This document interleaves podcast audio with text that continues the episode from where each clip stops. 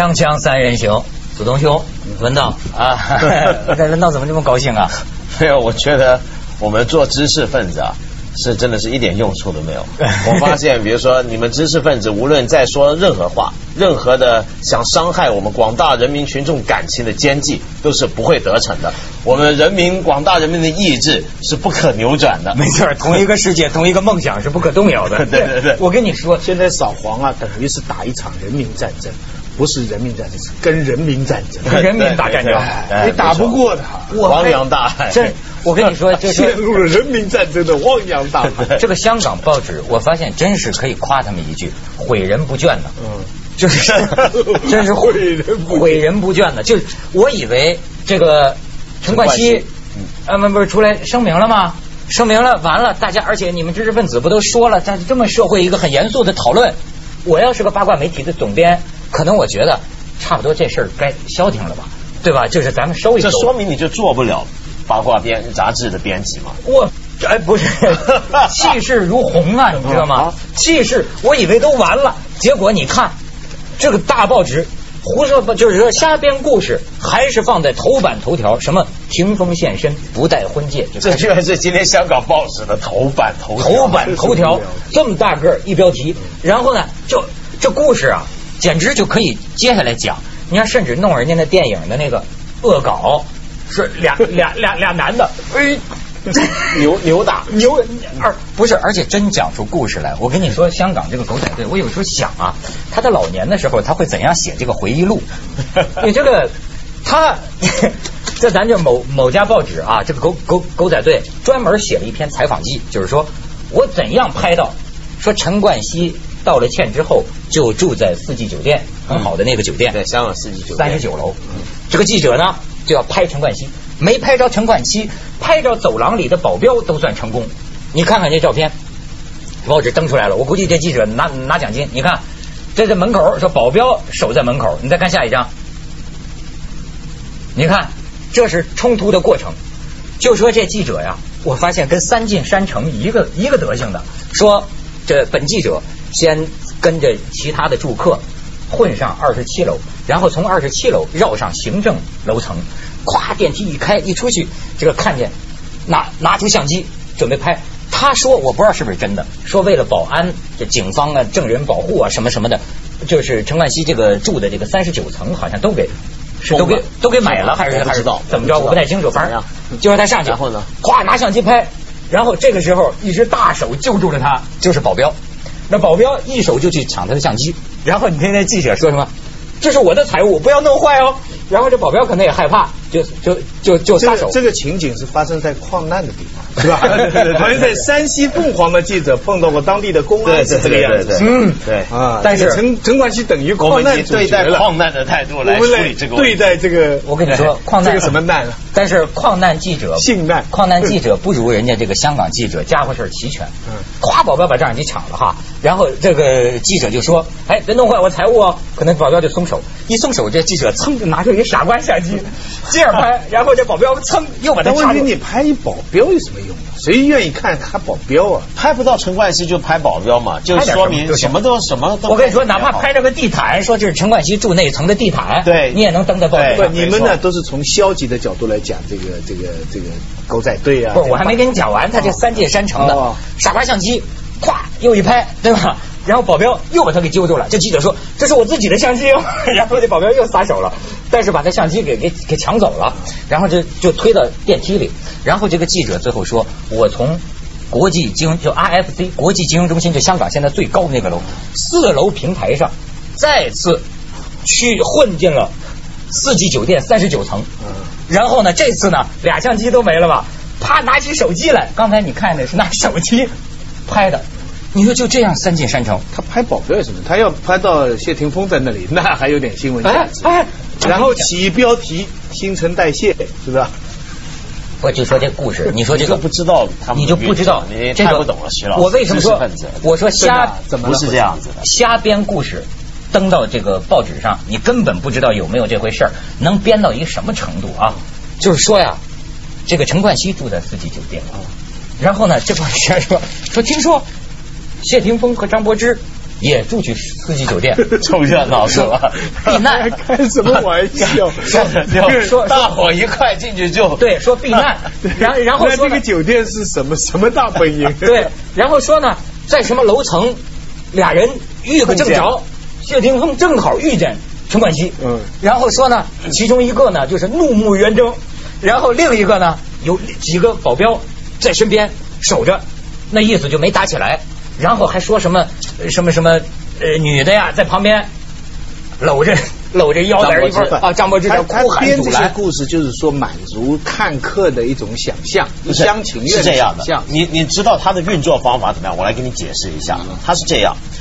他刚刚就要编出文涛讲那个故事，那个故事是个传闻，对不对？传闻没有证据，对你也没看到，你没有任何记录，那你这么写出来呢，就没有说服力啊。但是如果我加上几张四季酒店三十九楼的照片，还有保镖的一点侧影，那么这时候呢，我这个写的时候我就说，据说张柏芝的当时嚎哭，然后谢霆锋呢跟这个呃呃呃陈冠希呢本来要打，但是他们保镖拦住了，这时候我就说，请看。他们的保镖就这个样子，他不是拍到保镖照片吗？这时候呢，你就会觉得，哎，整件事好像有点证据了，对不对？又有三十九层的画面，又有保镖的画面，但是保镖还真的是搂哭着这个记者，你就觉得他当时大概也是这么去。文道，我问你啊，他不是法治，香港不是法治社会吗？这种要是这个这这报纸，他说传闻啊，文道跟仨女的在床上呢，嗯，那这个他不负法律责任吗？他传闻嘛。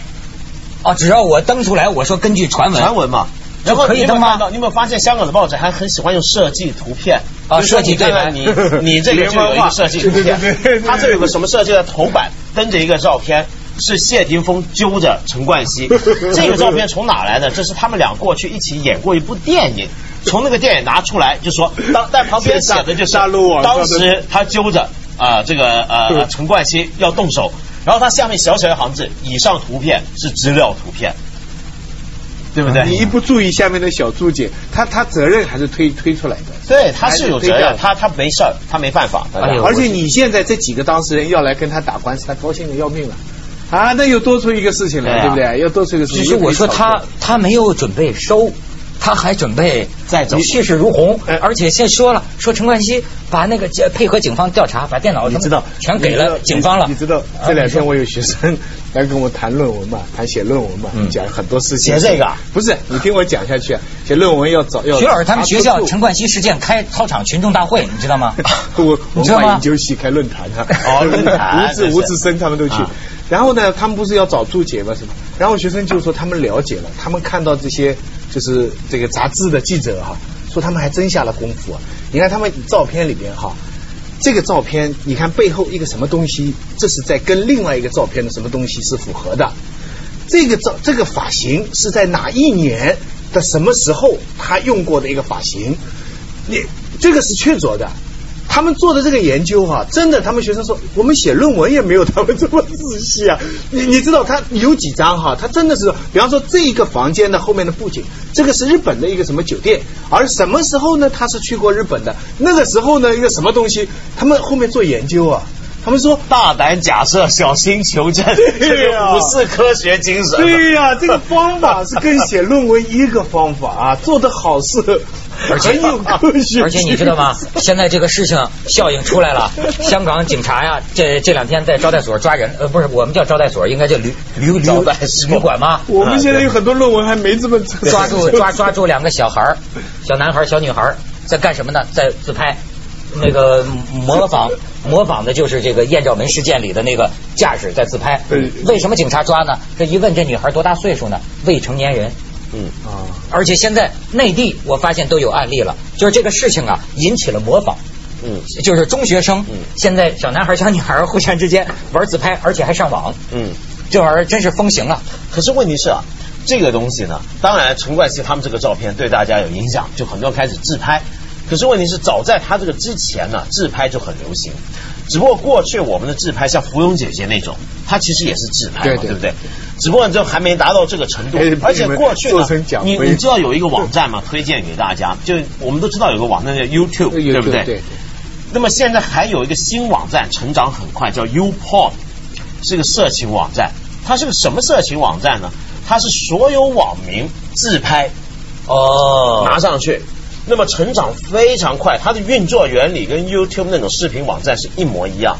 所以本来这个东西在网络世界，特别在外国呢就很风行了。就是现在大家都有一种展览癖嘛，以前我们有没有也听过有这种人，就是喜欢在公共场合很冒险的搞点性行为，对对那么他觉得很刺激，对裸跑对裸跑啊，裸奔呢。那只不过现在这种展览癖呢，透过网络呢，你可以展现的更彻底。哎，我真是不明白为什么。我觉得我干什么事儿，我跟你说，我就是干好事儿，我都跟做贼似的，我都不爱让别人知道。不是，我就是跟谁捐钱，我都跟做贼似的，我觉得让别人知道丢脸。嗯，这种事儿，哎呀，我觉得这是这是一种心理。为什么想让别人看见？看见啊，看见我的裸体？他们没让你。不是不是，导演说让我先去一下广告，《锵锵三人行》广告之后见。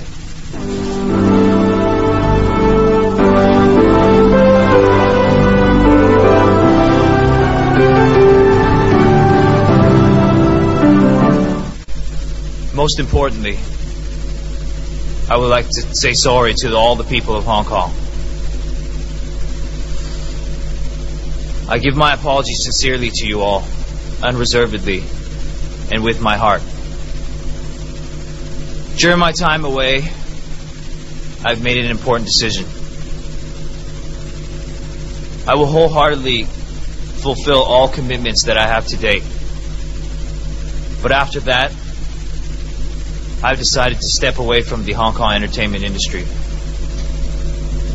Lastly, I would like to thank everyone for coming here today and listening to what I have to say.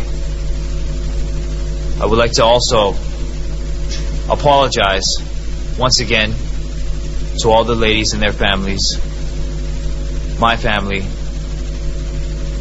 and to everyone in Hong Kong. I hope you all will accept my apology and give me a chance. Thank you. 你看这一段哈，我看完之后，我意识到还是应该学英语，你知道吗？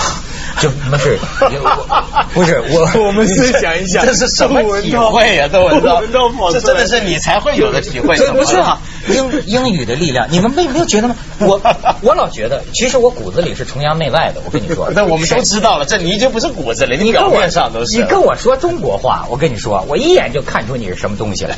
但是呢，你要说，我就发现，你看当年克林顿哈。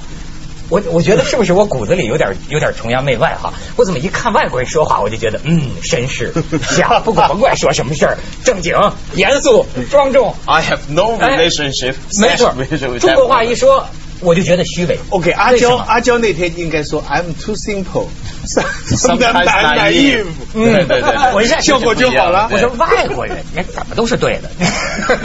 但你知道吗？很多网民后来就就就批评他说英文这一点，特别大陆网民就觉得你不是中国人。人家本来说的最熟的就是英文，因为他在加拿大长大，都是他母语，母语，他是加拿大人，是他加拿大。他其实他法律上来讲，他也不是中国人，他是华人。其实是是挺有意思，这是为什么哈？就是说拿英语说起什么来，我比较容易信服。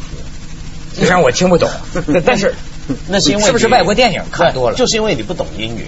你你英语不行的话呢，这样子你就看不出来。就是说，你一个外国人可能也会觉得中国人说话，他觉得很可信。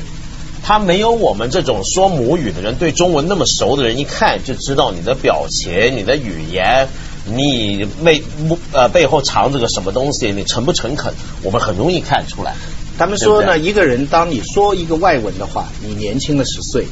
就是你显得幼稚了十岁，嗯嗯。那么你听人家的时候，你也是啊，你觉得因为你听不明白，你也觉得自己就是就是好像不太，你不不不那么容易辨查他的。没错，中国话我太了解了。呃，他他只要在公开场合谁说中国话，当然我这也是一种偏见。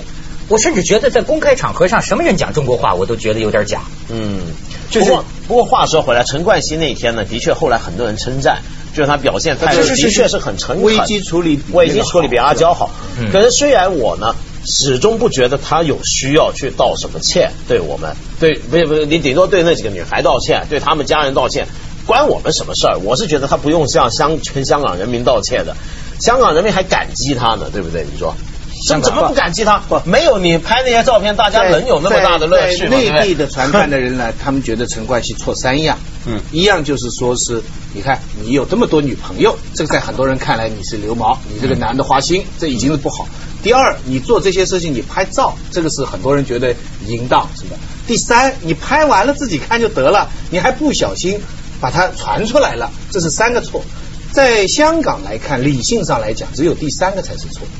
就是说他没保管好，他前面两个只要他们没喝酒，只要他们自愿的，其实是没有错。对，我们现在老关心新陈代谢的问题哈，老关心大家都不把自己当外人哈。但是仔细那天那天我有个学法律的朋友来说，他说我要是律师，我就给他们谢家建议哈，你真的就没有任何需要讲的话。对于对于张柏芝来说哈。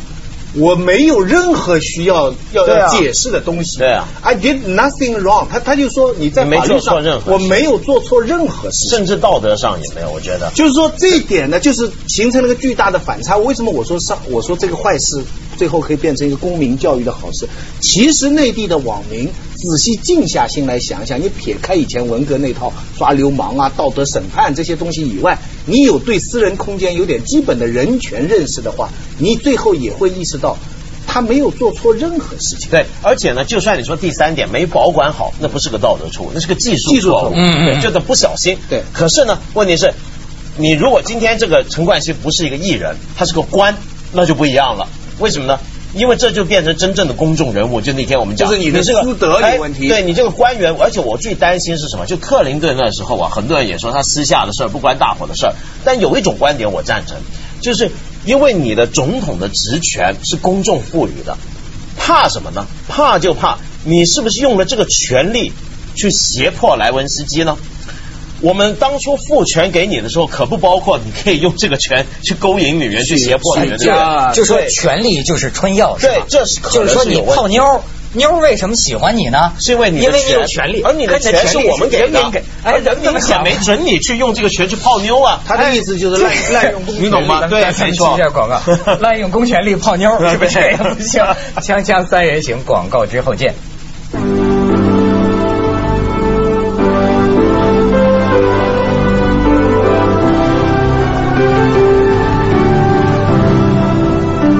你说这件事情啊，你可以看出有一个有趣的现象，就在香港啊，它的道德啊，它的法律是在道德的下面，是底线。就好像有很多事情啊，你可能不那么雅啊，或者不，但是他没有犯法。嗯，就是好像如果说是水的话，我们打个形象的比方，那个道德，你这个水面上是高尚，那个水下面是有点不大道德或者不大健康，但那个下面的河床才是道德的底线。在大陆呢？这个道法律啊，这个东西在道德的上面。嗯，你明白？扫黄、三陪，很多东西就是说都犯法，都犯法。嗯，你连看，严格来说，你常有这样的照片，你在电脑，这个就是犯法的。今天公安就不抓你而已，要抓随时可以把你有一个就俗称公安公安部三十三号令啊。你知道当年在四川，警察就抓了两个在家里看黄色照片的居民，人家自己家里看抓了，当时援引的。就是这个条例，对，所以说这次这是个讨论，有人就说了，说现在这个条例还有没有存在的必要？因为实际上很网络现在这么多年下来哈，都近似于名存实亡，谁不看？那你怎么办？哎，我想起来今年不是奥运年嘛，奥运年不是很多学者呼吁政府大赦嘛，说不定政府就可以颁布一个大赦令。大伙看过这些照片的都射了，以后不要再看了。对，以后不要再看，侵犯人家知识版权。对对对对，射了，赦赦免你们，赦免赦 赦免你们 吧。这个其实呢，背后的问题很深的，就什么？为什么道那个法律列在道德上面？就是以前古代讲的行跟礼呀，嗯，并行了，嗯。你知道我们以前都是把理立的比较高，行比较下，嗯，就有很多东西，比方说我们上讲 ATM 里，所以这个还是一样的道理，对，就是说这个钱拿这个是不大好，但是值不值得判无期徒刑？对，所以说你看这个这个问题，世界各国打击这个网络色情，很少有拿网民开刀的，你知道吗？就是这个原因。而且我去我看这个冠希啊，我就那天觉得退出，我又觉得很有共鸣哎。怎么你也退？或者 我没犯什么错，虽然穿的衬衫是黄的。我我我是说，哎呀，拿名气吃饭这件事儿啊，真是忒不靠谱了，这太烦人。你放心你知道他不是他现在，你不要要按照原意哈不出来，可是你知道为什么得回应得出来，还得坐飞机，你还得工作呀，你知道吗？你就过去你的收入建立在这个东西上边，哎，我现在真想就是说，要是有个别的生财之道，能能能不靠这个，那这很多人都会有出离心呐，强烈的出离心呐。不会不会，他这个退一步马上进两步。你看，他只是退出香港娱乐圈，到蛇口就能拍片了，对不对？对啊然后美国又能拍片，对啊这个一大堆的收，哎呀，我跟你讲，所有这个现在这个后现代，我们看不惯也好，总之是最糟糕，就只要出名，不管什么名，只要出了名，而且他退出香港娱乐圈不可惜的，就比如说他已经在好莱坞那个蝙蝠侠第四集里面，他已经有个角色了。哦，是吗？对，他将来可以是假好莱坞巨星的形象来香港。哎李小龙接受你们香港娱乐那就是李小龙。